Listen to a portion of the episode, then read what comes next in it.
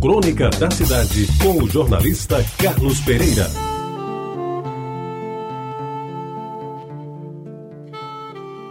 Amigos ouvintes da Rádio Tabajara, por mais de uma vez, através de coisas escrevinhadas e ditas aqui nesse microfone, lamentei a morte do meu pai.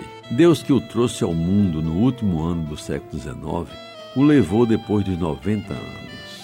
E ele que morreu quase sem sofrimento físico, nos deixou sem saber do dano que se cometeu contra a sua cidade, a querida Tacima, amada, decantada e defendida em todos os instantes da sua vida. Meus amigos, meu pai tinha tanto amor a Tacima que chegou, por causa dela, a cidade, até a provocar brigas com a minha mãe. Ela, num momento de raiva, de tanto ouvi-lo falar das belezas de Tacima e do seu povo, acusou de gostar mais de Tacima do que de mim e dos nossos filhos. E insinuou, contra a nossa vontade, que ele deveria voltar para Tacima, aquela terrinha exemplo da caatinga sertaneja, tida por muito tempo como a prima pobre da afortunada Araruna que fica no alto da serra. E ele, seu Benedito, que não estava nem aí para a reclamação, parava um pouco com a cantilena tacimense, mas de vez em quando voltava a entoar todas as loas em honra de sua terra principalmente quando não estava ao alcance dos ouvidos da minha mãe. Pois bem, como eu dizia no começo, meu pai se foi deste mundo a tempo de não testemunhar o absurdo que, em nome de nada, se perpetrou contra a sua querida Tacima.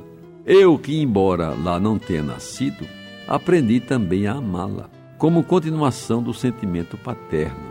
Certo dia tomei conhecimento de que, através de um plebiscito discutível, resolveram mudar o seu nome para Campo de Santana. Tenho nada contra a mãe da Virgem Maria, de cuja festa meu pai sempre participou, mas trocar um nome consolidado, uma bela denominação por um campo, mesmo que seja de Santana, isso, meus amigos, jamais deveria ter acontecido.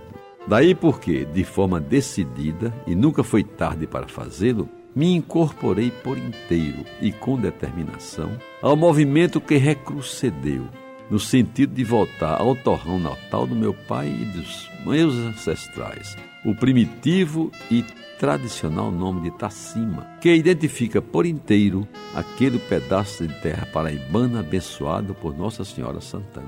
A avó de Jesus já tem tantas homenagens que certamente não reclamou quando Tacima voltou a ser de novo o nome da cidade de que ela é a santa padroeira. Afinal, já tem Santana do Parnaíba, Santana dos Garrotes, Santana do Livramento e outras tantas cidades com seu nome que Nossa Senhora nem deu pela falta. Por isso, me acostei a Humberto Fonseca de Lucena, a Zilma Ferreira Pinto, a Hermes e Humberto Ferreira, a Sebastião Ferreira Filho, a Modesto Seebra Coelho e ao meu amigo desembargador Leôncio Teixeira Câmara e até a Evandro Nóbrega, dentre tantos outros que foram importantes, na firme intenção de lutar pela volta de Tacima, que, como bem definiu Humberto Fonseca, é o nome de três séculos. E eu, meus amigos, que há algum tempo já tratei deste tema, agora volto ao assunto, com a consignação de dois votos.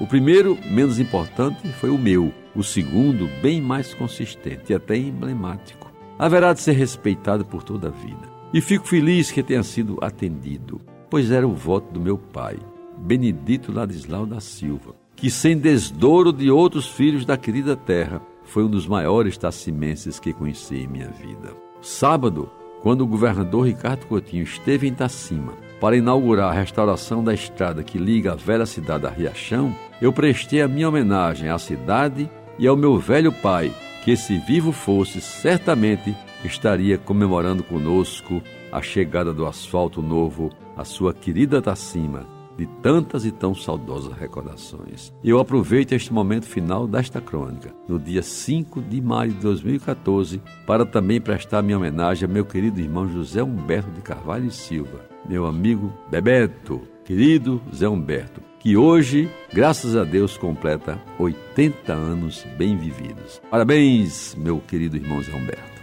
Você ouviu Crônica da Cidade com o jornalista Carlos Pereira.